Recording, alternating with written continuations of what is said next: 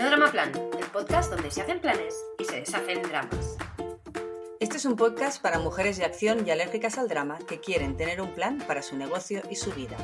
Si como nosotras sientes que estás hecha de materia con potencial y que puedes aportar mucho gracias a tus ganas, tu visión y tu talento, pero que la vida te lanza muchos retos y a veces te sientes sobrepasada, aquí nos vamos a hacer amigas.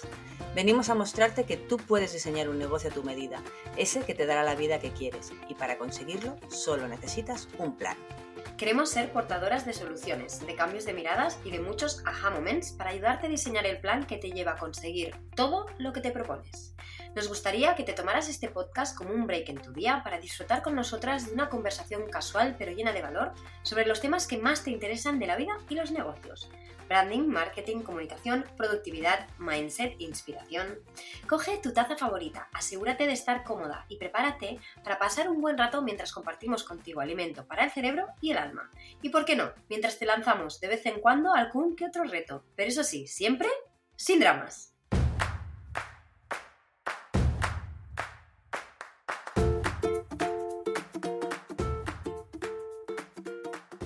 Bienvenida a este nuevo episodio de No Drama Plan, un podcast para mujeres de acción y alérgicas al drama. Seguimos con estas sesiones de coaching en vivo que nos están dando muchas, muchas alegrías. Primero, porque sentimos que es una manera muy guay de ayudaros. Y segundo, porque nos están llegando con un feedback muy bueno y muy positivo que realmente nos hace mucha ilusión. Nos alegra mucho saber que responder a preguntas de otras emprendedoras nos ayuda también a todas las demás. Está claro que tenemos mucho en común y por eso a través de las dudas de unas podemos aclarar muchas cosas interesantes para todas. Y vamos a por esta sesión que ya os digo que es todo un reto. Os tengo que confesar que es la segunda vez que vamos a intentar grabar con Alicia. La primera pues nos quedamos a medias, no se nos grabó nada. Eh, vamos a cruzar los dedos para que hoy, chicas, tengamos mucha más suerte. Pero antes de empezar, también os quería animar a que nos dejéis un comentario si os está gustando el podcast o si queréis darnos algún tipo de feedback. Es algo que nos ayuda mucho, por un lado, para mantener la motivación alta y por otro, para mejorar en todo lo que podamos. Además, si nos dejáis comentarios, comentarios, esto hace que nuestro podcast esté mejor valorado y eso nos ayuda a llegar a muchas más mujeres como tú. Nuestra intención con este podcast que de verdad nos da mucho trabajo, es poder generar el mayor impacto posible. Queremos compartir todo lo que hemos aprendido y queremos sobre todo compartir todas aquellas cosas que nadie te enseña o que nadie te va a explicar, o al menos a nosotras nadie nos lo había explicado. Os damos ya las gracias a todas las que nos enviáis comentarios, mails y mensajes porque os aseguro que esto es pura gasolina. Y antes de empezar, me gustaría compartir con vosotras uno de los últimos comentarios que nos han llegado sobre la sesión que hicimos con Sonia de Beria. Nos decían, wow, me ha encantado el episodio con Sonia, yo tenía esas mismas dudas y vuestras respuestas me han dado mucha luz. Este nuevo formato me resulta súper útil. Gracias, chicas. Pues la verdad es que nos alegra muchísimo, ¿verdad, Irma? Y si te parece, vamos ahora ya sí a empezar, vamos a cruzar los dedos, Irma, y vamos a empezar ya con Alicia. Venga, pues vamos a por nuestra invitada de hoy, a la que nos hace mucha ilusión tener aquí. Estoy convencida de que las preguntas que trae van a ser muy provechosas porque nos consta que le ha dado varias vueltas y más teniendo en cuenta que es la segunda vez que intentamos grabar esta sesión. Ella es Alicia Marqués, experta en sueño infantil y formadora de familias. Ayuda a familias que tienen un peque que no les deja dormir a descansar mejor y llegar al mundo del buen dormir. Además, confiesa que tiene obsesión por la divulgación y prevención para un buen descanso de los peques y de sus familias. Y yo doy constancia de ello porque a nosotros en casa nos está ayudando mucho con mis aguacates. Hola Alicia, ¿qué tal?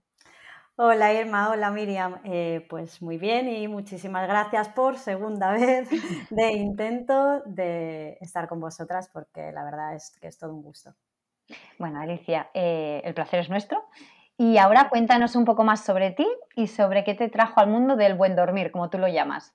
Pues yo soy una ingeniera industrial reconvertida en experta del sueño infantil y todo esto me viene porque también soy mamá de dos pequeñajos. Con el primero, pues bueno, más o menos me quedé embarazada, todo el mundo me decía lo mal que iba a dormir. Bueno, pues sí que más o menos es verdad que el sueño se complicó, pero como siempre digo, fue un mal dormidor del nivel 1.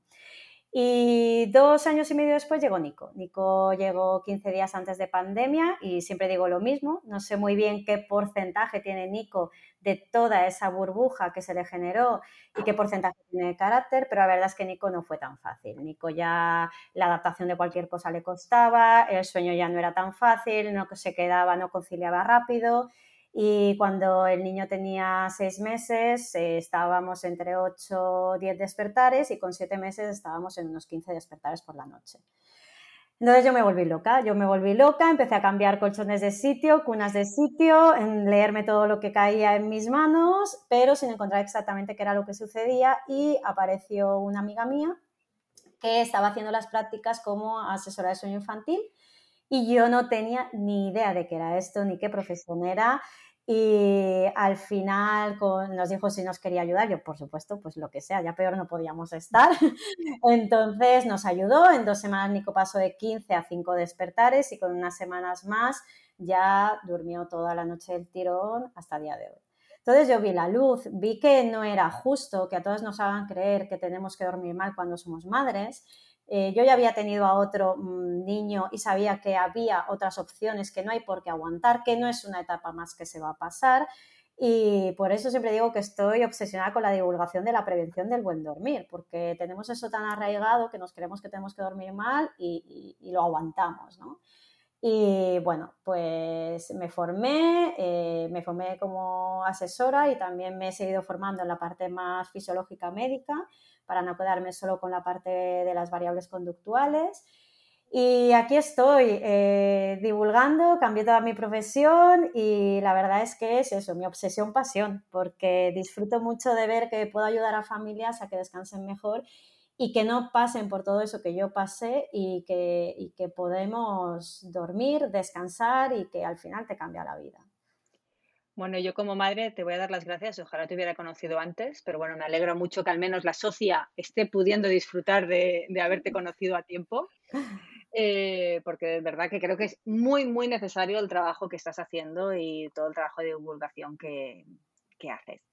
Pero venga, vamos a empezar con las preguntas que has preparado, ¿vale? Que nos consta que has hecho muy bien los deberes. A ver, dinos, ¿por dónde quieres empezar? Pues mira, para empezar, eh, yo siempre tengo en la parte del emprendimiento, tengo algo que se me encasquilla, que es la parte contable, la gestión contable, las facturas, ingresos, todo esto eh, me lleva mucho tiempo, no me gusta nada y no sé vosotras cómo lo tenéis organizado. Ya sabéis que yo soy una de vuestras clientas del Business Pack, que, me gusta todas las herramientas que he empezado a llevar a cabo. La planificación, el planificador para mí fue magia. Y es verdad, pero que a nivel de tiempo eso me lleva, eh, pues me vuelve loca. No sé qué consejo me podéis dar. Vale. Em, yo voy a decir que esta parte ahora eh, nosotros siempre la hemos delegado y ahora, a día de hoy, eh, la, la, asistente virtual que nos ayudaba ahora no la tenemos y estamos en busca de una nueva asistente que si alguien nos escucha puede presentar su, su currículo porque, ¿eh? porque no, hemos, no hemos todavía, es verdad que no hemos hecho muchas entrevistas porque hemos sido un poco justas de tiempo, pero estamos buscando a una nueva persona para llevar esta parte y ahora mismo la está llevando Miriam, ¿vale? Ella es como la responsable de esta parte, así que pues ella te, te va a contestar eh, más a esta pregunta. Yo, Miriam, te lo dejo para ti y luego em, pues haré yo alguna anotación Vale, a ver, em, yo ya pongo de antemano que no es nuestro expertise en el sentido de, el, porque ya os digo que no es algo que hagamos normalmente, que normalmente lo tenemos delegado, ¿vale? Pero os voy a explicar un poco cómo lo hemos organizado nosotros, cuál es nuestra metodología, que pensándolo bien tampoco nunca la habíamos como bajado a metodología, pero bueno, sí tenemos unos procesos, ¿vale? Eh, es verdad que esto es, Alicia, que te pasa a ti, es normal, es un agujero negro, o sea, el tema de la facturación y la contabilidad es horrible, o sea, solamente le gusta a la gente que se dedica a esto. Pero no es algo que yo conozca a nadie que le guste que no se dedique a la contabilidad, es así. Entonces, ¿qué hacemos nosotras? Em, a mí personalmente, como es algo que además me aburre muchísimo, pues lo tengo como muy asignado, como todo, pero esto además, sobre todo, en una franja de tiempo. Es decir, no no eh, hago cosas de contabilidad en cualquier momento. Es decir, nosotros hacemos contabilidad los lunes. Y eso sí que está muy claro. Solo los lunes hacemos contabilidad, ¿vale? Y luego otro día de la semana hacemos facturación, o sea, lo tengo como dividido, ¿vale? Eh, así puedo poner como el foco. Entonces, solo en un momento de la semana hacemos cosas de contabilidad, solo en otro momento de la semana hacemos cosas de facturación. Y lo que sí que tenemos, que entiendo que eso también lo debes tener, es una gestoría, ¿vale? A la mm. que le pasamos toda la información. Entonces, ¿qué hago? Y que es muy importante para mí y, que además con la gestoría que trabajamos es así.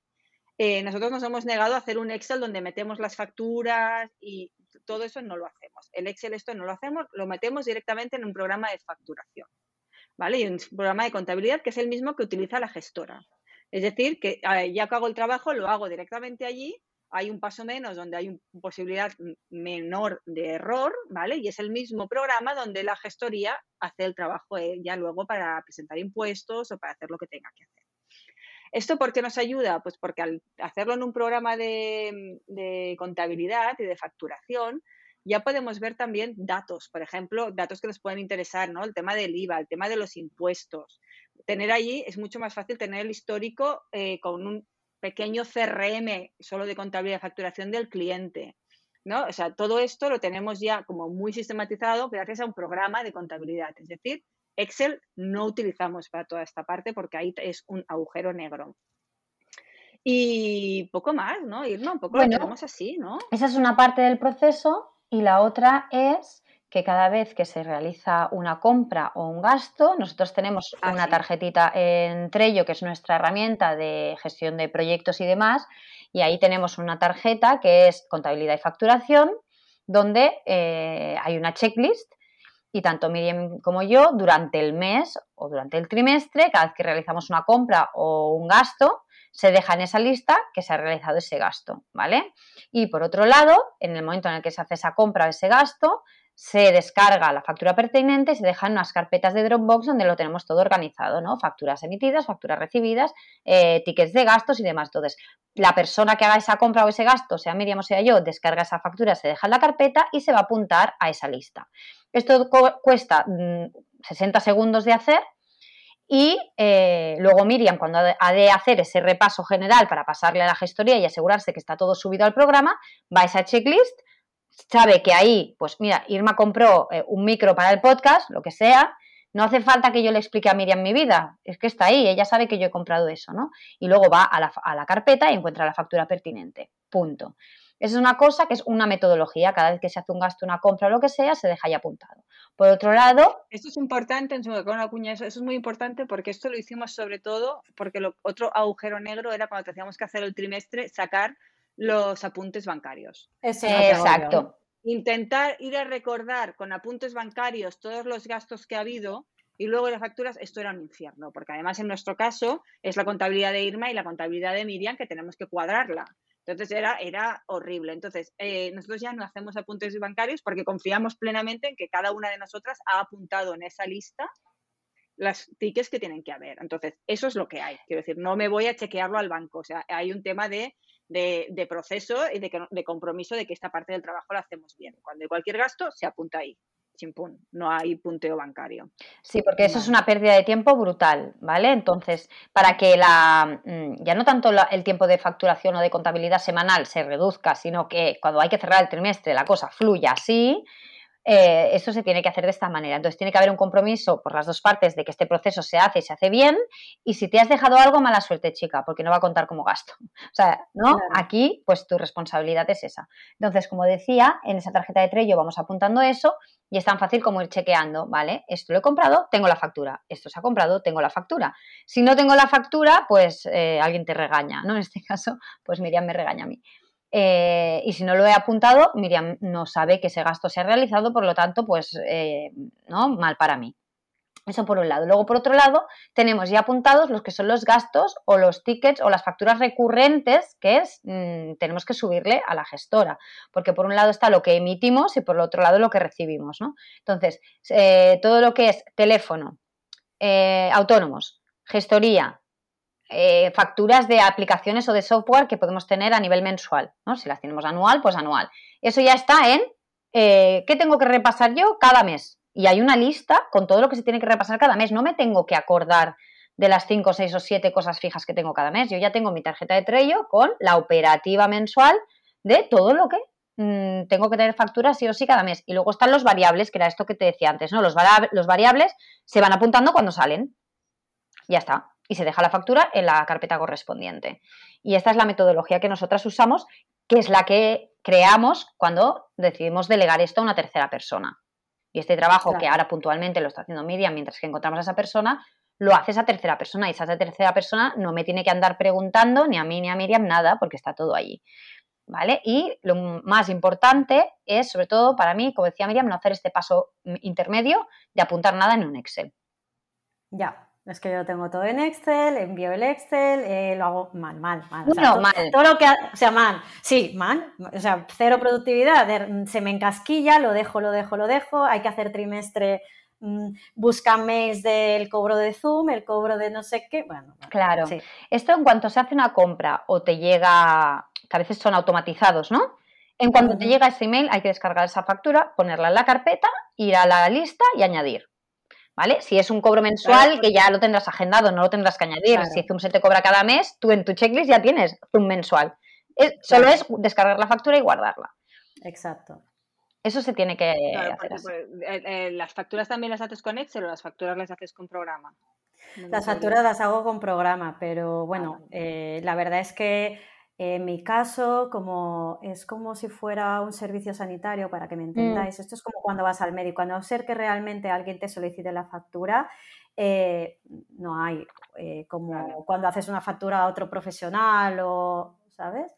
Entonces, eh, sí que yo llevo un control y sí que tengo que tener como un global, pero no es que cada vez que tenga una familia tengo que hacer factura, no ser que realmente pues la familia, oye, pues lo quieren pasar a, eh, algo, no sé, que lo necesiten para algo. Vale, entonces tú, ¿con qué, mm, ¿con qué programa haces esas facturas?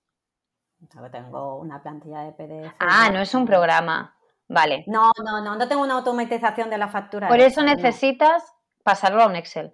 Yo lo que te recomiendo es que desde mañana mismo te abras una cuenta en un programa de facturación, que las hay que son gratuitas, Conta Simple, si no recuerdo mal, porque a nosotras utilizamos la que utiliza la gestora. Claro. Se llama Kipu.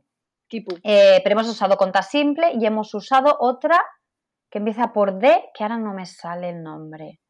Eh, bueno, ya te la ya, Sobre todo porque a ti esto no te afecta tanto porque tienes pocas, pero la gente que tiene muchas, al nivel de numeración de factura es otro sitio, donde hay errores, ¿sabes? Y cada error implica un marrón de vuelve a enumerar, haz abonos, no sé qué. Entonces, eh, por favor, o sea, las facturas con un programa que te enumere automáticamente. Tienes serie numérica, te va haciendo un cómputo, además muy visual, muy gráfico, de esto es todo lo que has ingresado, este es el IVA que has retenido, ¿no? Y, y en un gráfico que cuando justo entras al programa tienes como un dashboard, ¿no?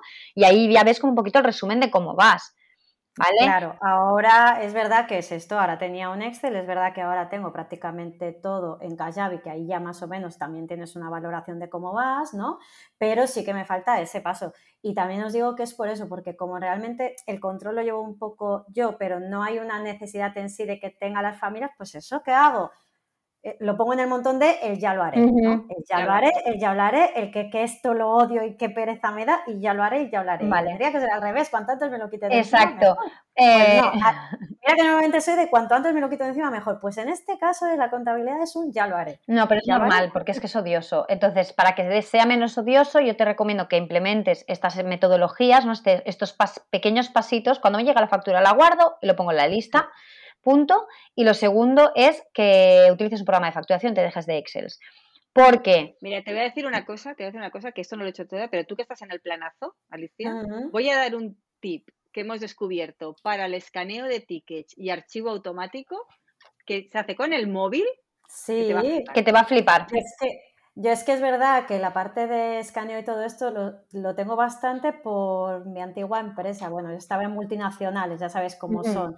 Entonces teníamos que escanear y la verdad es que era escanear, se te subía, hay aplicaciones que te lo hacen en esto, o sea que pásalo porque todo lo que los emprendedores que tienen que pasar gastos es que lo que descubrí una nada, es con las notas ¿eh? del móvil, ya lo veréis. Es sí, sí, con carpetas automáticas que se va a Drive o donde lo tengas que guardar pues directamente. esto hay que pasarlo, esto hay que pasarlo. Esto os va a flipar y para temas de contabilidad os va a ir genial.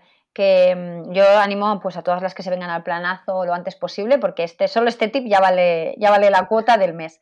Vale entonces eh, esto que quede claro vale programas de contabilidad por favor eh, el, el, que encontréis gratuito aunque sea lo más básico mejor que ningún Excel porque además el tema errores eh, pues eh, te los quitas de encima. Y luego tienes allí, mm, en cualquier momento puedes descargar todas las facturas de un cliente, le das a un botón, te saca el PDF, el mismo programa, si, si el contacto lo tienes con un email, le das a enviar factura, el mismo programa te envía el email. O sea, eh, ahí mm, aceleras mucho este proceso, esto es muy importante. Vale. Venga. Tomo nota. Venga, vamos con la segunda, Alicia. Venga, voy con la segunda. Eh, pues mira, ya os decía que yo mm, estoy con todas vuestras herramientas, el planificador, time blocking, todo esto, mejorar productividad y gestión del tiempo, soy fan absoluta. Esto en mi parte ingenieril también lo tengo muy arraigado.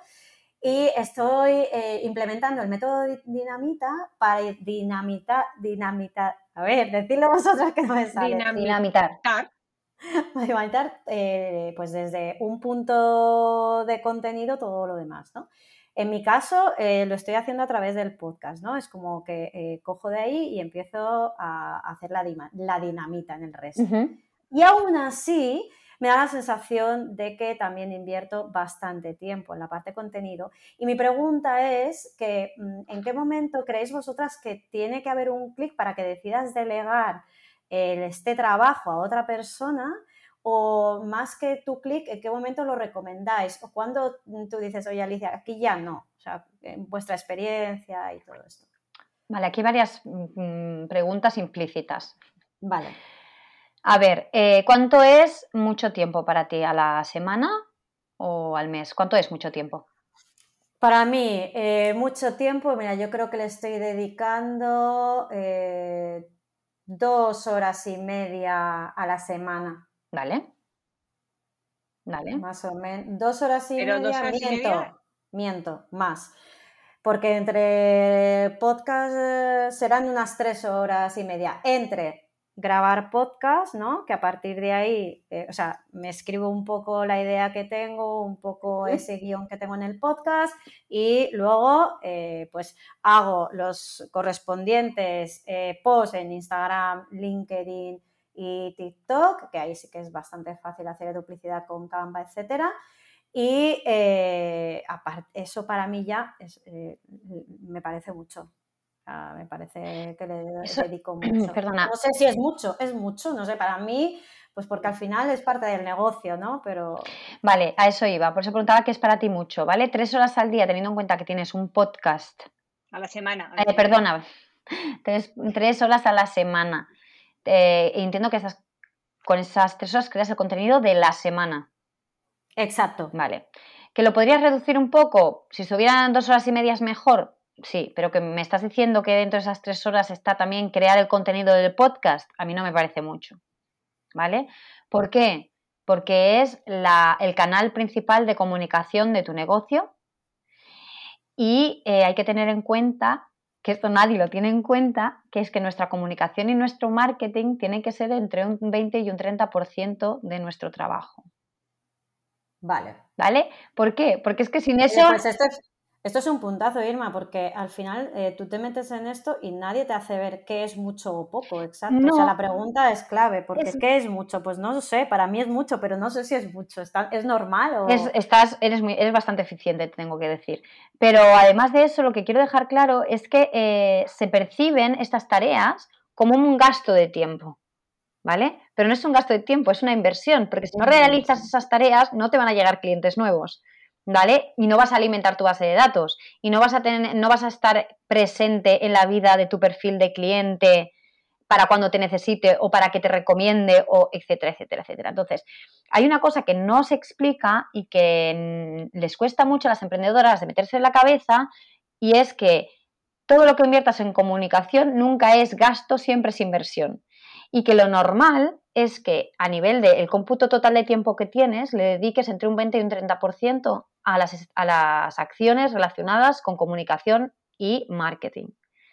Entonces, si te lo planteas así, tres horas a la semana, no sé cuántas horas trabajas tú, tendrías que hacer la proporción, pero seguramente que no es tanto, ¿vale? Porque es que es muy importante ¿vale? No, no, no, y además que, no me, que no me desagrada, es que luego además lo que me pasa también con Canva y esto, y mira que eh, yo el tema del diseño pues voy aprendiendo como puedo, no me desagrada. De hecho, también la parte que no os he dicho que también hago de dinamita es en email marketing que he empezado a darle más ahora y no me desagrada. Sé que no soy una buena escritora ni nada porque yo soy de ciencias, pero no me desagrada. Pero pienso, ostras, es que todo este tiempo eh, eh, lo estoy haciendo bien. Claro, la pregunta sería más un, ¿lo estoy haciendo bien? ¿Y en qué momento decides, oye, pues esto Vale, esa es la otra pregunta. Una es, ¿lo estoy haciendo bien y si estoy invirtiendo demasiado tiempo no? Yo creo que ya te lo he contestado. Uno, lo estás haciendo muy bien, yo te estoy siguiendo de cerca. Eh, nosotras lanzamos un reto hace unos cuantos episodios del podcast de dedicar media hora a la semana para escribir la newsletter y tú la has mantenido porque me he fijado y yo me estoy leyendo tus newsletters para hacerte un poco de, ¿no? Para, bueno, para cotillear y lo estás haciendo muy bien me he fijado cómo lo dinamitas luego y lo sacas eh, en los diferentes canales de redes sociales y sin haber hecho un análisis exhaustivo, ¿vale? Te puedo decir que lo estás haciendo muy bien. Tres horas me parece una medida correcta para todo lo que sacas. O sea, yo creo que está siendo muy eficiente. Se nota que estás usando la metodología del método dinamita. Eh, después de esto, ¿cuándo llega el momento de delegar? ¿Vale? Vale, un segundo. Irma, antes de que te pases eso, yo quiero hacer una pequeña puntualización. ¿Tres horas es mucho? No. Tres horas no es mucho si el contenido que estás creando es estratégico como es ah, en caso. Sí, claro. Tres horas haciendo eh, bailes absurdos es mucho, pero es que ya es mucho cinco minutos haciendo bailes absurdos. ¿Sabes? Quiero decir, tres horas con contenido estratégico totalmente alineado a tu plan de ventas y con una finalidad y unos objetivos, no es mucho, está muy bien hecho. Tres horas haciendo esto, o sea, cojo un contenido máster súper eh, afinado, que sé por qué lo he hecho, para qué, que soluciona, a quién voy a ayudar y a partir de ahí creo diferentes piezas para tener que me sirvan de altavoz y que tenga más impacto ese contenido, eso está bien. Tres horas, porque esto lo vemos mucho también, Irma, tres horas, em, pasándome tres horas en Canva rehaciendo el, diseñito otra vez, el no sé qué, esto es perder el tiempo. ¿Vale? O sea, eh, hay, tres horas no es mucho tiempo cuando es estratégico y cuando realmente es productivo. ¿Vale? Pero no es no es exactamente las tres horas, es por qué, por qué lo estás haciendo así, ¿sabes? no, y además te digo una cosa, te estoy hablando ahora de tres horas que te, eh, te, puedo decir que antes del método de Dinaminda eh, a lo mejor eh, estaba cinco. Claro. Porque me pasaba una diciendo, bueno, ¿y ahora qué? ¿No? ¿Y ahora sobre qué? ¿Y cuándo? ¿Y qué hago? ¿Y cuándo pongo esto y lo otro? Y 10 mil millones de ideas en la cabeza. Oye, pues no hay nada mejor. Para mí ha sido un punto que además el podcast lo tuve abandonado porque, porque no podía con todo. Este momento de todo me viene grande, lo quiero hacer todo y no llego a nada y todo lo hago poco y mal y soy súper exigente y dije, lo paro. Y ahora cuando inicié todo con vosotras, planificación, no sé qué, método dinamita, jolín, es que qué bueno que a través de una idea que tengo en la cabeza, que sé que, además las familias mismas me las preguntan o me lo van comentando, lo voy sacando y lo exploto. A mí eso me ha quitado dos horas casi. Claro. También te digo, porque estaba a lo mejor cinco divagando de qué. Claro. y, y no será suficiente, y este no lo hará bien, y este no va a interesar, y no, eh, hago este, mm, lo doy por todos lados. Si interesa, pues lo renovaré o lo haré de otra manera dentro de unos meses, pero entonces ahí ya os digo que he ganado. Pero claro, estoy en este punto que digo, ostras, ¿en qué momento? Pues eso, es mucho poco y, cómo de bien lo hago y en qué momento luego ya. Vale, el tema de delegar. Aquí va a irme a ver con la respuesta y a ver, a ver si estoy de acuerdo. A ver, primero de todo, tengo que decir que la puntualización que has hecho, muy buena. Gracias. Medalla. medalla. Medalla para Sofía. Muy bien visto, muy bien visto porque no estaba yo pensando en eso pero es verdad que es súper importante, ¿no? Porque al final todo es relativo, ¿no? Tres horas bien aprovechadas es poco, en realidad tres horas mal aprovechadas es mucho. Eso es súper importante. Eh, segundo, que la creación de contenido sea siempre estratégico, lo subrayo. Tienes que saber por qué y para qué estás creando esa pieza. Esa pieza y luego como la dinamitas en todo lo que se te ocurra y todo lo que te dé tu tiempo. Perfecto. Eh, tercer punto, el tema de los canales, ¿vale? Antes de pasar a cómo delegar, más vale tener dos canales abiertos a los que realmente puedes llegar haciéndolo bien que tener cinco abiertos y que te queden ni fu ni fa. ¿Vale? Esto en general. Si tú llegas para Instagram, LinkedIn, TikTok y podcast, maravilloso. Si no llegas, quítate cosas porque no pasa nada. Más vale tener un canal de menos que un canal de más, ¿vale? Dicho esto, lo, lo, digo porque hay muchas pecamos de muchos canales, ¿vale? Y eso da mucho agobio. Entonces, para delegar, uno, tienes que tener tu discurso de marca y tu estrategia de marca muy claros. ¿Por qué? Porque se lo tienes que poder traspasar a la persona que te ayude. Porque si la persona que te ayuda no tiene claro cuál es tu discurso de, marca, cuál es la estrategia de marca y cuál es el tono con el que trabajas como marca, te la puede pifiar. ¿Vale? Porque entonces va a haber una persona hablando por ti, entre comillas. ¿Vale? Entonces, si esta persona no tiene bien cogido y bien asimilado este, esta, este, esta línea de hacer, esta manera de hacer, ¿sí? tanto a nivel de look and feel como a nivel de tono como a nivel de discurso, pues mm, se te puede ir a pique, ¿vale? Porque se va a notar que no es Alicia la que habla y esto es muy importante. Número dos, cuando tienes una metodología clara de trabajo, ¿vale? Como es la del método dinamita, ¿vale? Número tres, cuando además de esos dos puntos, tú encima no lo estás disfrutando nada.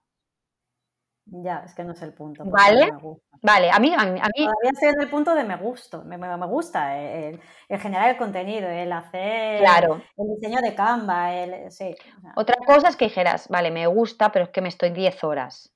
Te diría, no, no eres eficiente, lo tienes que delegar por mucho que te guste.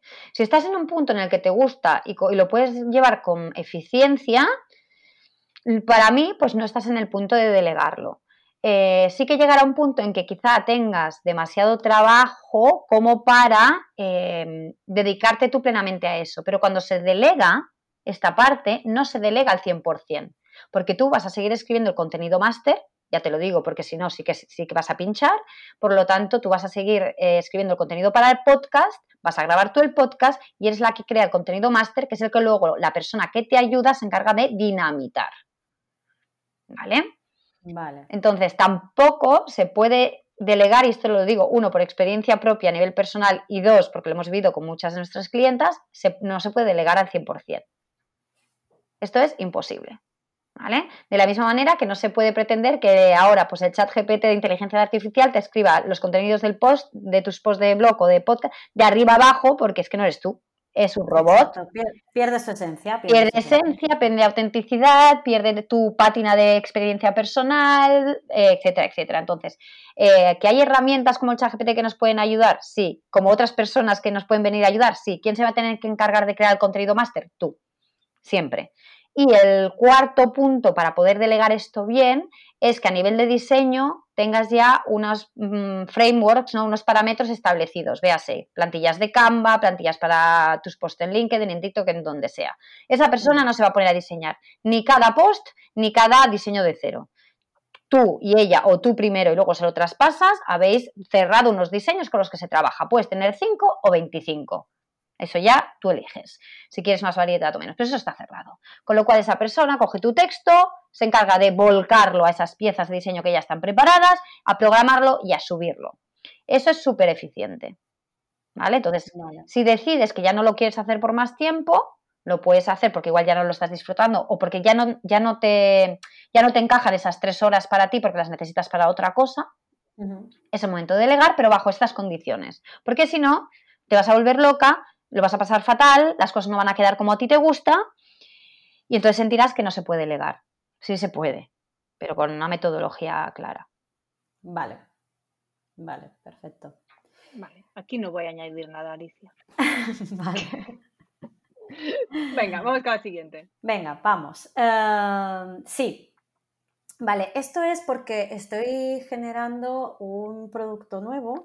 Es un curso de preparación al sueño infantil. Está enfocado para embarazadas. Igual que hoy en día nos preparamos para el parto, nos preparamos para eh, fisios del suelo pélvico, etcétera. Yo quiero ser esa pionera de la prevención del sueño infantil, un poco por la experiencia que os he contado, porque al final, desde que somos pequeñas, escuchamos a cualquier embarazada, se dice, uy, prepárate para no dormir, uy, tenéis que descansar que ya verás, y tú te lo crees, te lo crees, te lo crees, y las que les toca el mal dormidor nivel 1, que digo yo, bueno, pero las que les toca el nivel 10, que fue mi Nico, que lo están aguantando porque creen que es normal, ¿vale? Entonces, para mí es eso lo que quiero romper con este curso para las embarazadas. ¿Qué me pasa? Lo que me pasa es que yo ahora tengo mi público objetivo, las familias que acuden a mí, sobre todo a nivel redes sociales, Instagram es como el punto donde me llega mucha gente, muy bien definido. Pero eh, como que tengo que generar un público nuevo que son estas embarazadas amantes de la prevención, ¿no? Y es aquí que eh, es verdad eh, que me han llegado ya algunas, de hecho todo surgió un poco así, hablando con amigos, amigas, etcétera, y también por, por, madres embarazadas de, oye, es que mi mayor tiene ya cinco años, durmió fatal, no quiero volver a pasar por ello, ¿no?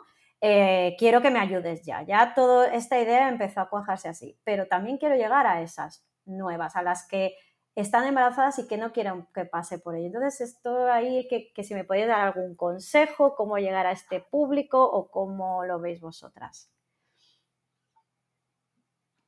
Yo, venga, pues me lanzo yo. A ver, em, aquí es un tema que tienes que tener en cuenta que a las embarazadas que ya lo han visto porque lo han sufrido en primera persona o porque han tenido muy cerca un ejemplo, tienen conciencia de, este, de esta necesidad y a estas vas a llegar con facilidad. Una embarazada que no se ha planteado nunca el mal dormir, no va a pensar que lo va a necesitar esto. Entonces, despertar la conciencia a una persona ahí es mucho más complicado. ¿Vale? Ahí lo que tienes que hacer, eh, vas a tener que hacer es mucha divulgación, ¿no? Para que vaya sonando.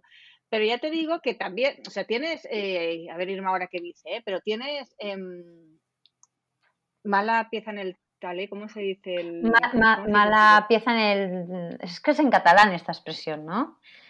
Mala tela en el telar o algo así sería, ¿no? Sí, sería algo así, en el sentido de que cuando tú estás ahí embarazada con toda tu ilusión, ¿vale? A ti te va a ir todo bien. Quiero decir, no te vas a plantear que tu hijo no va a dormir mal. O sea, mi hijo no iba a dormir mal, ya te lo digo yo, y durmió mal, pero yo no iba a dormir mal. Los hijos, al irme yo creo que se podía haber planteado muchas cosas, pero el dormir así a este nivel no se lo había planteado, no es una cosa. Entonces tú estás como muy preparado para leer sobre eh, lactancia, ¿no? Y los temitas de la lactancia, aunque tú también crees, yo pensaba que la lactancia, vale, iba a saber un poquito, pero iba a ser fácil. Yo luego no pude ni siquiera el pecho por mucho que leí, ¿sabes? Eh, pero hay cosas como que estás muy preparado. Pero el tema del dormir, hija mía, tienes eh, que recorrer desiertos tú también, ¿eh? porque es que no está preparada la gente. No, es un punto de dolor que tenga conciencia la gente. No. Entonces, ¿quién va a entrar enseguida? Los que lo han pasado en primera persona o los que han tenido un ejemplo muy cerca. Los otros no están preparados para esto. Siento decirte, pero no están. Entonces ahí va mucha divulgación. Vas a tener que hacer mucha divulgación, sí, mucha divulgación eh, desde niveles muy bajos de conciencia. Pero yo no creo que sea, o sea, eh, es una tarea más, más dura de hacer para ese perfil que ni se le ha pasado por la cabeza, ¿vale? Pero lo puedes ir haciendo poco a poco. Ahora, ¿en quién me centraría yo para mi primer lanzamiento? Me centraría en personas que tienen un mínimo nivel de conciencia.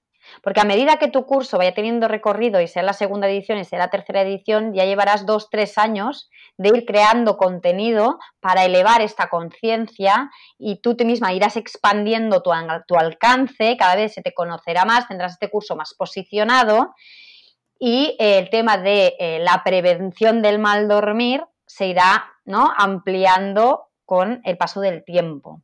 Entonces, este tiempo, ese transcurso del tiempo, este dos años, tres años vista, te va a ayudar a eh, realmente poder trabajar a nivel de prevención. En un primer lanzamiento, yo no aspiraría a captar a la madre que no tiene ningún tipo de conciencia previa sobre este tema. Va a acabar pasando, y si tú creas este curso y empiezas a crear contenido de divulgación previa, es decir, de prevención, como tú le llamas, va a acabar calando igual que ha acabado calando el tema de la prevención con el suelo pélvico. ¿no? O sea, las generaciones como las de nuestras madres o incluso de hace 10, 15 años atrás, prevenir para problemas del suelo pélvico cuando estabas embarazada, es que ni se nos pasaba por la cabeza. O sea, era como, ¿qué dices? ¿Vale? Entonces, eh, de la misma manera que ir luego a tratamientos de suelo pélvico post embarazo tampoco hace unos años, unos años, ¿eh? tampoco hace tanto, hace unos añitos nadie hablaba de eso. ¿Vale? Y luego te quedabas un poco taradita o te dolía aquí o allá y era normal también, ¿eh? Como lo del dormir. Ah, es que es normal, es que has parido, ¿no? Entonces, eh, esto ya se está empezando a entender. Lo que mm, pasa es que ha habido mucha divulgación y un periodo de tiempo en el que todo eso ha ido cogiendo pozo.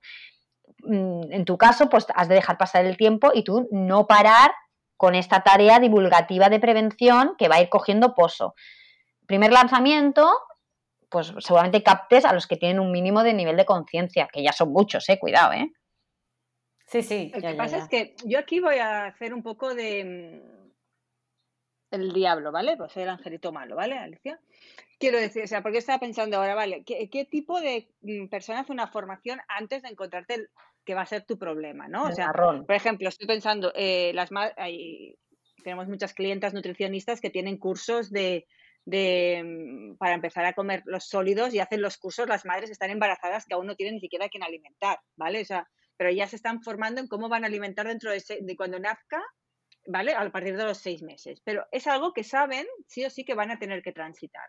Es decir, pasará, lo pueden hacer antes, pero van a tener que transitarlo porque llegará un momento en que el niño va a tener que comer sólido, ¿vale? Y lo quieren, quieren saber.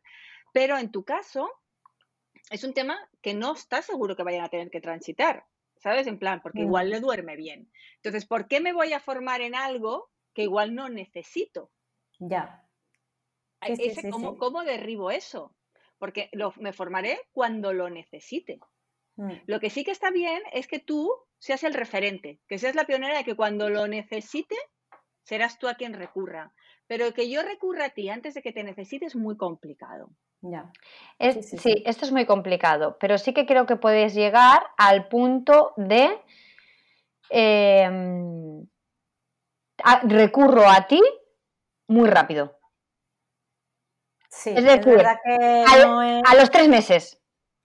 Mm. Sí, exacto. O sea, tú puedes hacer algo que sepa en plan, que puedas tener como alertas, ¿sabes? En plan, si te pasa esto, esto y esto, enseguida necesitas ya ponerte aquí, ¿sabes? Porque esto ya no es normal, esto ya son alertas, ya son banderas rojas, ¿vale? Esto sí, pero, pero no es seguro que tenga que estar ahí. Entonces, si no estoy ahí, no sé por qué me tengo que formar para esto, ¿sabes?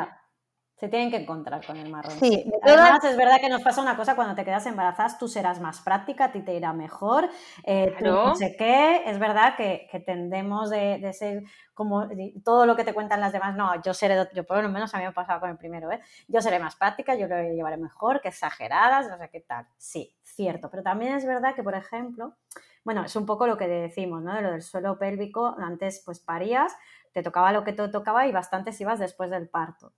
Eh, yo, por ejemplo, en este caso sí que ya hice prevención de suelo pélvico. Entonces, a mí ya me llegó. Yo lo que busco, me imagino que primero voy a tener que tocar la puerta de las que lo han vivido y son madre por segunda o tercera vez. O amigas de.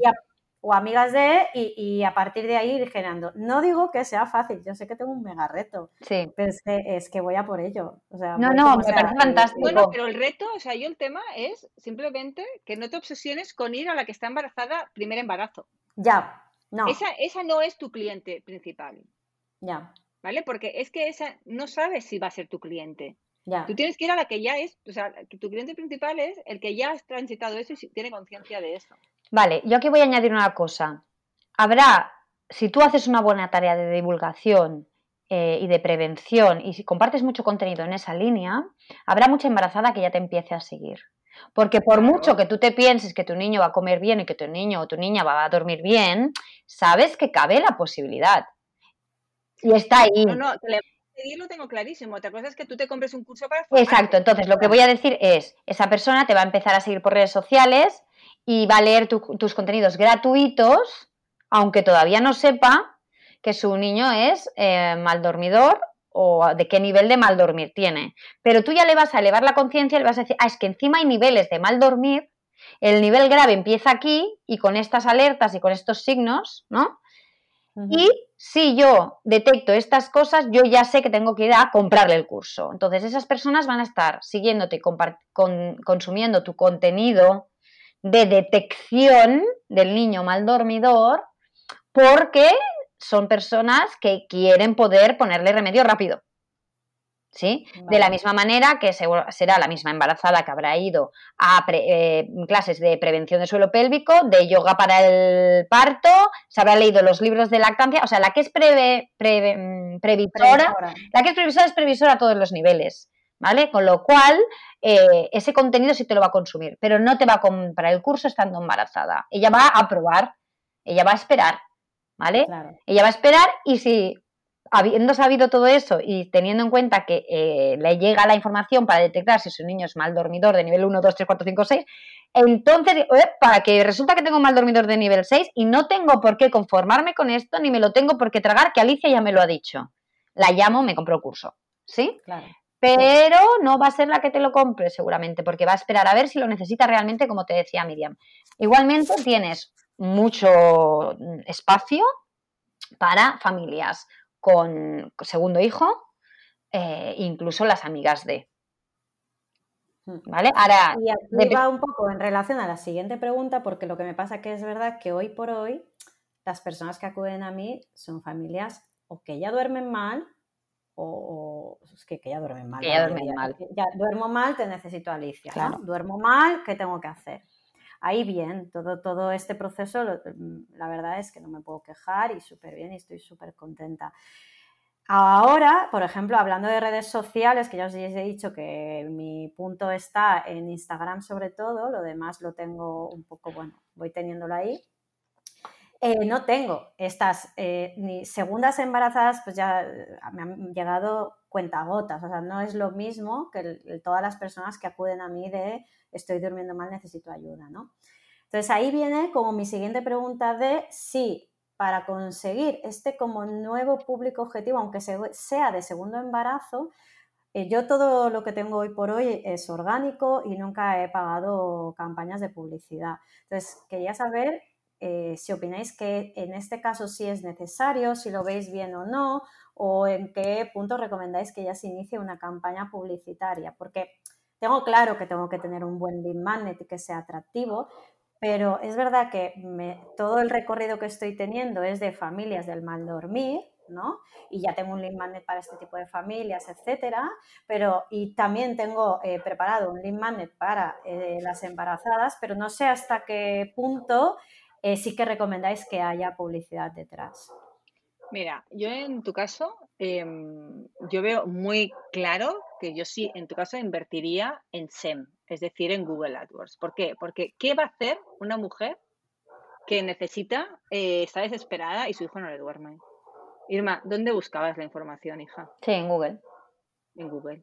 Va a ir a Google. Va a ir a Google. ¿Qué, eh, a qué, ¿Cuántas horas debe dormir un niño? ¿Cómo solucionar los despertares de los niños? Todas esas preguntas va a ir a Google. Entonces tú tienes que salir ahí en las primeras posiciones dando la respuesta a todas esas preguntas que hacen.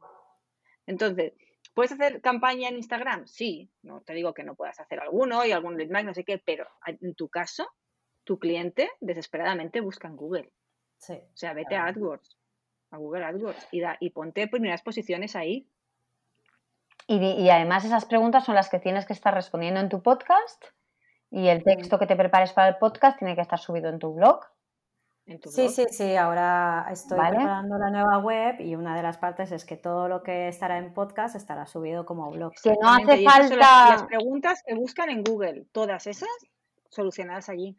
Y te las vas llevando a, pues, a, tu, a tu podcast si lo quieren en audio y a tu blog si lo quieren escrito. Y en ese momento, pues te empezarán a seguir en Instagram, empezarán a consumir otros contenidos gratuitos tuyos, etcétera, etcétera. Pero como dice Miriam, eh, mm, el grueso de tu presupuesto se debería ir a, Google AdWords.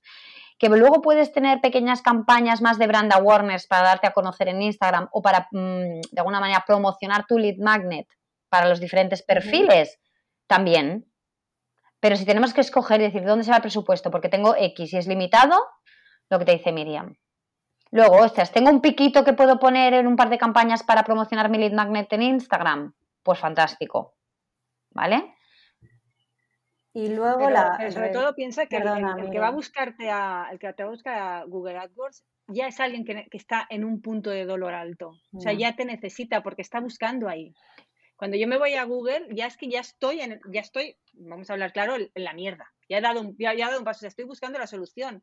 Por eso es mucho más fácil. En el, en el otro caso, te puedo descubrir, pero no estoy seguro, no, estoy, no estás tan segura de que estoy en la fase en que te necesito. O sea, está mucho más, es lo que se llama un lead mucho más caliente, porque está siendo proactivo, no está esperando a que le impactes con una solución, sino que está buscando la solución, ¿vale? Entonces, a ver, para mí la estrategia ideal sería que invirtieras en las dos cosas, porque una te, te va a brindar una serie de cosas y la otra otras.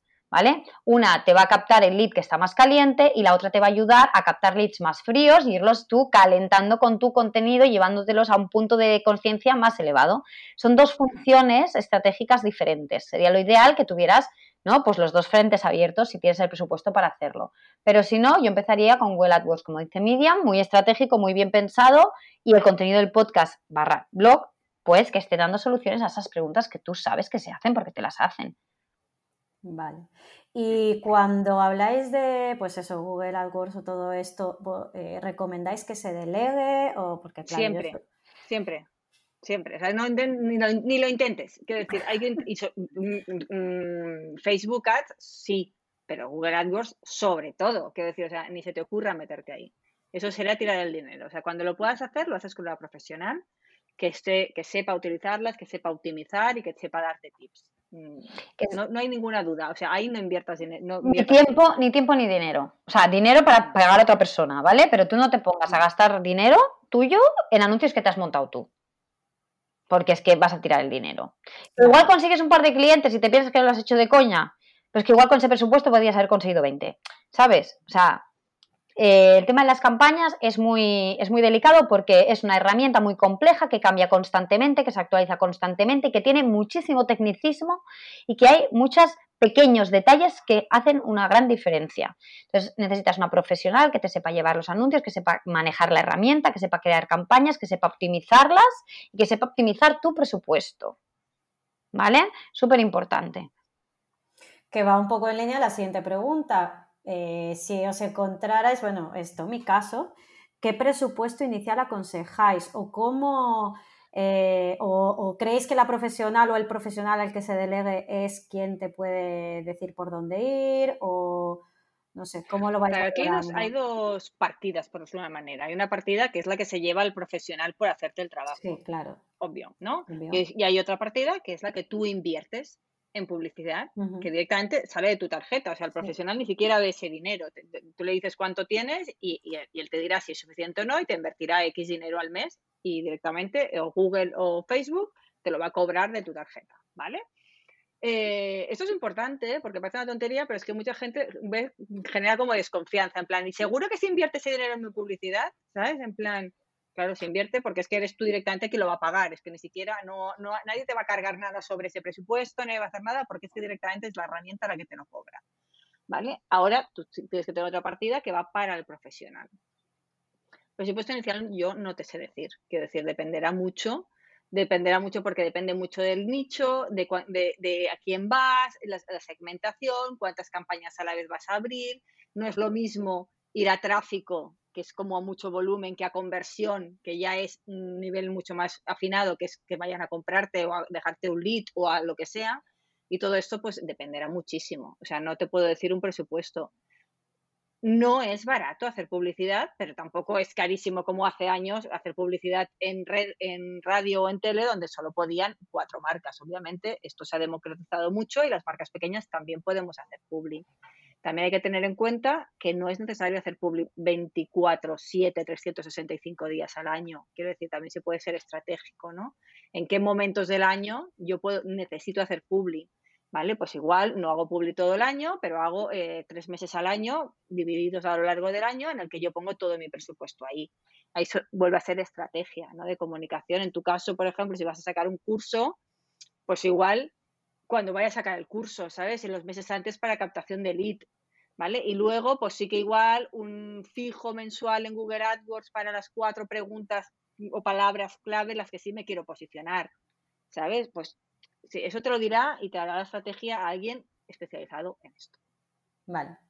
Vale, perfecto. Que a todo esto deciros que estoy a tope con a todo gas para el lanzamiento. Bien. Perfecto. Gracias a todo gas no me pierdo detalles, que Qué me guay. di pensando que ya lo tenía todo y gracias a todo gas veo que realmente no lo tenía todo y que a lo mejor mm, por el camino se hubieran pasado cosas y no. O sea que Qué bien. enhorabuena, qué porque la verdad que por ahora todo tengo que deciros que me está yendo súper bien. Qué guay. Qué guay, qué guay. Pues me hace Me mucha alegro ilusión. muchísimo.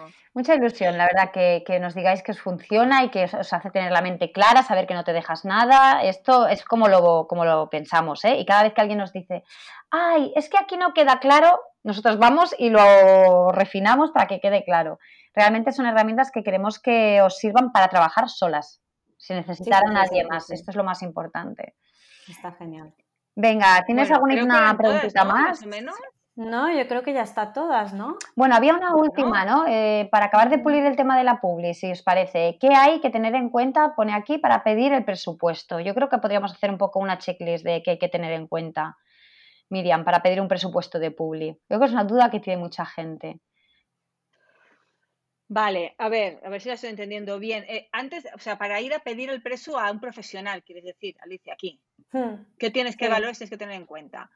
Vale. Bueno, para ver, empezar, creo que ya que, ya que estamos, eh, el cómo decidir el profesional, porque mm, vosotros ya lleváis muchos años en el mundo del emprendimiento, pero ya sabes que Mira, yo aquí te voy a poner una, una, una mm, bandera roja que es, si no le entiendes hablar, no lo contrates. vale. Y que aquí voy a poner, ¿por qué? Porque muchas veces eh, parece como se llenan la boca con palabras técnicas que, que saben muchísimo y probablemente sepan muchísimo, pero es que si no le vas a entender, no sirve de nada que trabajes con él. Entonces, a mí, eh, yo agradezco muchísimo, sobre todo cuando tenemos que mm, pasar a clientas, a, los profesionales de, de Publi, de Ads, necesito que mi clienta le entienda. Necesito que mi clienta, cuando le vaya a pedir una, eh, esa persona le pida una cosa a la clienta, la clienta sepa lo que le está pidiendo. Claro. ¿sabes? Sí, ¿Y no, por qué? no, Porque no, al final te va a dar confianza también eso, también. Si no te vas a sentir muy perdido y todo el rato que estás en manos de alguien que no sabes exactamente qué está haciendo, si lo podría estar haciendo mejor o no, si tú podrías estar haciendo algo más para ayudarle a él o no, porque no os estáis entendiendo. ¿no? Al final es eso. Eh, entonces, alguien que lo entiendas, hay un tema también de feeling, quiero decir, de, gen- de generación de confianza, quiero decir, ¿no? Al final, porque hay una parte en que vas a tener que confiar que esa persona te lo está haciendo bien, ¿vale? ¿Por qué? Porque ¿qué pasa? Que muchas veces nos pasa que cuando hay conversiones y todo funciona bien, el- el lo está haciendo muy bien y parece que cuando no vienen los clientes es él el que está fallando o, o ella es la que está fallando y no siempre es así. Quiero decir, a veces no se consiguen los objetivos, pero no quiere decir que la campaña no esté bien hecha. Igual es porque o el mercado no está preparado para esa campaña o hay que optimizar porque el producto igual no está preparado para la, no es exactamente lo que está buscando el cliente. No siempre es la otra persona, a veces sí y a veces no. Quiero decir, entonces, que te genere confianza eh, sería otra, otro, otra cosa que, te tiene, que tienes que tener en cuenta. Y luego eh, tú tienes que saber en qué momento vas a pedir eso. Quiero decir, no todos los momentos, todas las empresas están preparadas para hacer publicidad. ¿no?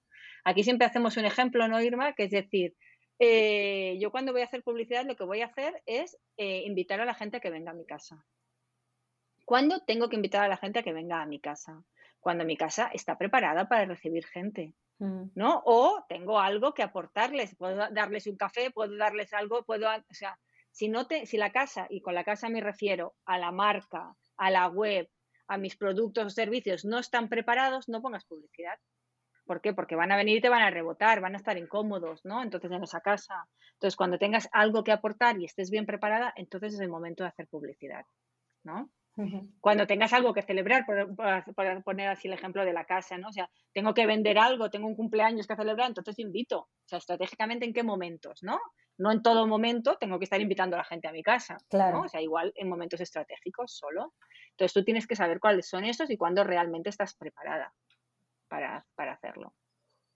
Vale. ¿Algo más, Irma? Sí, ¿Quieres quería añadir un par de cosas más. Quería de- de comentar esto de nuestra casa, ¿no? Lo que siempre decimos nuestra casa, nuestra web. Eh, pedir presupuestos para hacer una campaña de publi cuando hay otras cosas que no están en su sitio, es que ni te molestes, ¿vale? O sea, la web eh, tus perfiles de redes sociales, tu estrategia de marca y el producto al que quieres llevar a la gente, eso tiene que estar súper bien preparado. Si no, no te molestes, no, va, no pidas ni presupuesto. Y luego, eh, a nivel de cómo escoger la persona, los tips que decía Miriam, referencias siempre funciona, ¿no? De otras emprendedoras que sepas que han trabajado con esa persona y si puede ser que tenga perfiles de cliente de un nicho parecido al tuyo, ¿vale? Parecido al tuyo pueden ser nutricionistas, eh, coaches, eh, psicólogas, podrían ser, ¿no? De tu estilo. y luego la otra cosa que creo que hay que tener en cuenta es qué quieres conseguir. Tú le has de poder trasladar a esa persona qué quieres conseguir. Pues quiero tráfico, quiero aumentar las visitas a mi web o quiero conversiones, quiero que eh, se me conviertan en leads, que me dejen eh, sus datos o quiero que eh, vender X plazas de mi curso, ¿vale? Tú tienes que ir ahí ya con un qué quiero conseguir, ¿vale? ¿Por qué? Porque imagínate que en tu caso quieres sacar el curso y quieres, te has marcado un objetivo de vender, me lo invento, 30 plazas en el primer lanzamiento. ¿Vale? Vale, pues con ese, ese objetivo te va a marcar todo lo que hay que conseguir previamente para que tú puedas vender 30 plazas. Y de esta manera esa persona te va a decir, vale, pues tenemos que estar X meses antes captando lead, tenemos que conseguir tener una media de X leads nuevos al mes para llegar al volumen que tú necesitas en la fecha de lanzamiento para que tú vendas 30. Vale. ¿Sí? Sí, sí, sí, sí, sí. Y hay unos cálculos matemáticos y eso se llama ingeniería que no sí, que no te pienses tú que vas a invertir y en 10 días tienes las 30 plazas vendidas. No, no suele funcionar así, ¿vale? Necesitas un recorrido para ir aumentando base de, base de datos y él te dirá, ¿vale? ¿Cuántos leads tenemos que conseguir? ¿Y cuántos leads tenemos que conseguir? Es cuántas plazas quieres vender. Si quieres vender 30, cálculo matemático con, con lo que son las tasas de conversión de tu sector o sectores parecidos al tuyo, pues si es de un 2%, de un 1% o de un 0,5%, se calcula matemáticamente, para vender 30 plazas necesitas tantos leads. Y para conseguir tantos leads necesitas o mucho tiempo o mucho dinero y ahí es cuando esa persona especializada en publicidad te hace el cálculo. Vale, pues si tenemos X dinero, necesitamos tanto tiempo. ¿No? Y luego ir optimizando las campañas, se van ajustando cositas, ¿vale? Porque si no tienes esto en cuenta, tampoco puedes pedir un presupuesto. ¿Cuánto dinero me gasto? Pues depende. ¿Vas a estar cinco meses haciendo publi vas a estar dos? ¿Vas a invertir el doble en una semana o vas a hacer una cosa más de goteo? Son estrategias y es, es, lo que quieres conseguir, te marca cómo llegar hasta allí. Y de esta manera podrás pedir un preso. Y funcionan, porque también se está escuchando todo el día, la publi ya no funciona, las campañas ya no funcionan. Vosotras en vuestra experiencia funcionan, ¿no? Si las cosas están bien hechas, funcionan. Funciona. Funciona, pero se tiene que hacer bien. Vale. Pero por eso decimos de ir siempre con un, con un profesional. Ah, no, no, no, sí, sí, solo me faltaba ahora ponerme a saberlo. No, no, no. Es que aparte es un tema de, que se ha puesto muy de moda darle el botoncito promocionar, ¿vale? Sí. Y luego no funciona la campaña. Bueno, claro, es que eso no funciona, no, no, no es la manera de hacerlo, ¿vale? Entonces, eso a tener muy en cuenta. Sí que funciona cuando todo está bien hecho, cuando todas las piezas están bien encajadas. ¿Sí? Todo lo que hemos comentado ahora está en su sitio y está funcionando bien. Y sobre todo cuando tienes un producto o un servicio que está respondiendo a una respuesta real y a una necesidad real del mercado, de alguien. Sí, sí, sí, sí. Entonces funciona. ya. Oye, pues genial, ¿no? Están todas. Venga, hemos cubierto todas las preguntas y esta vez. Ya, llevamos más de una horita. Venga, pues vamos a cortarlo aquí cortando ya, ¿vale? Oye, muchísimas gracias, de verdad, ¿eh? porque me habéis resuelto millones de cosas, de verdad, en serio. Qué guay. pues mira, Alicia, la verdad, tengo que decirte que para nosotras ha sido realmente maravilloso. Espero que esta vez haya grabado bien, que no tengamos que grabar una tercera vez. Espero que sí. Eh, esperamos haberte dado las respuestas que estabas buscando y que hayas disfrutado tú también de esta sesión. Eh, a todas las que nos estáis escuchando, recomendamos que sigáis a Alicia, sobre todo si vais a ser madres, aunque creáis que no vais a tener ese problema. A los que ya lo estáis sufriendo, también, también. por favor, por favor, no paséis ni por lo que yo paso, ni muchísimo menos por lo que ha pasado mi socia. No, llamadla pronto, llamadla pronto. Llamarla pronto, ¿vale? Porque tiene un conocimiento brutal, es muy clara, es directa y además es súper eficiente, lo digo porque lo estoy viendo en, los resultados de, de Irma. Y, y nada, y Alicia, dinos cómo pueden contactar contigo, cómo pueden conectar, dónde te pueden seguir. Pues mira, eh, me pueden encontrar en www.aliciamarquez.com y si no en Instagram como arroba soy Alicia Marquez. Ahí contesta a todo el mundo. Perfecto. Pues con esto acabamos el episodio de hoy. No sabemos si se te ha pasado tan rápido como a nosotras, porque ha durado más de lo normal. La verdad es que para mí se ha pasado muy rápido. Así que nada, desde aquí pues te quiero felicitar por haberte dedicado este tiempo y haber apostado por dejar atrás el drama para pasar a la acción como la mujer que eres, creativa, independiente y consciente de su potencial y capacidades. Hasta el próximo episodio, esperamos que sigas deshaciendo dramas y haciendo planes. Sí, la vida es demasiado corta como para no tener un planazo bien parido todos los meses. A nosotros nos gusta disfrutar de la vida, rodearnos de mujeres vitamina, compartir y buscar soluciones en comunidad y queremos que tú formes parte de nuestra tribu para poder compartir contigo nuestros planes. Sabemos que juntas podemos llegar más lejos y sobre todo pasarlo mejor. Por eso te invitamos a El Planazo, la membresía de Planifica y Vencerás, un espacio para mujeres que quieren ser altamente productivas y supercalifragilísticamente felices.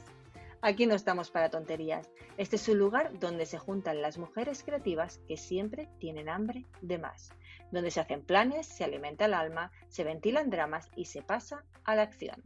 Nuestro objetivo común, pasar a ser altamente productivas y estar bien planificadas, listas para afrontar cualquier imprevisto o reto que nos lance la vida y trabajar cada día menos, pero mejor. ¿Y cómo funciona la membresía? Fácil.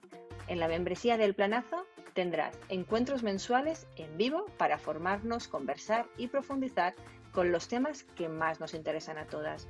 Planificación y gestión del tiempo, productividad y creación de metodologías, mindset y estrategia de negocios, marketing y branding. Y además de eso, una sesión todos los meses para dudas y preguntas que responderemos en vivo. Y mucho más. Si quieres tener todos los detalles, ves al link que te hemos dejado abajo en las notas del episodio y lo tienes todo. Se acabó el sentirse sola, el aislamiento y la incomprensión. Estamos aquí contigo y para ti. Y ahora tienes un planazo.